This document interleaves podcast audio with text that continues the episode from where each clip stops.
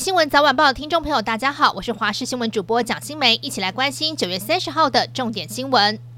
位在菲律宾东方海面上的热带性低气压，今天凌晨两点正式成为轻度台风小犬，目前朝着西北方向前进。气象署表示，因为太平洋高压影响，台风路径变化还是充满不确定性。如果持续偏西，可能直接影响到台湾。预计下周三跟下周四对台湾影响最剧烈，不排除发布海警。至于路径是否发布，还要持续观察。气象专家也提醒，要留意台风与东北季风形成共伴效应，可能会为东北部以及北北部带来显著降雨，而受到了小犬台风影响，台东往返绿岛的船班从下周一中午十一点半到周四全都取消，而台东往返兰屿和后壁湖往返兰屿的船班也会从下周一停航至下周四，但仍有业者在周四前目前还没有停航计划，会随着台风动态来做滚动式调整。已经定位的旅客得要多加留意船班时间异动，提前退换票。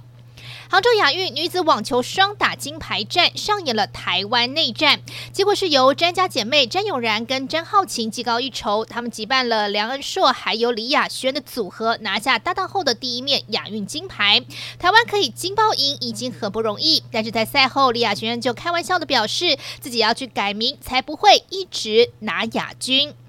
民众喜欢在中秋节烤肉，但今年食材涨价。北市主计处公布涨幅最大的食材前五名分别是秋刀鱼、月饼、猪肉、鸡蛋和文蛋。秋刀鱼因为供量减少，价格比去年同期涨百分之十二点六。陷入进口争议的鸡蛋也因为供不应求，一个月内持续涨了百分之六点八三。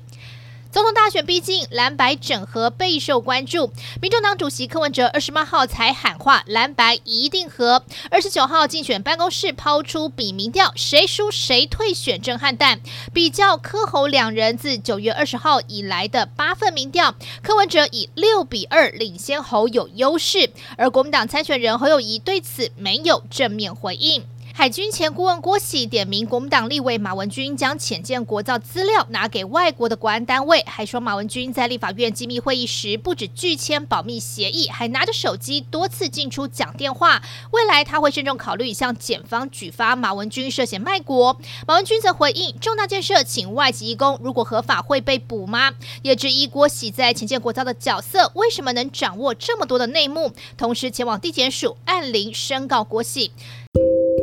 以上就是这一节的新闻内容，非常感谢您的收听，我们下次再会。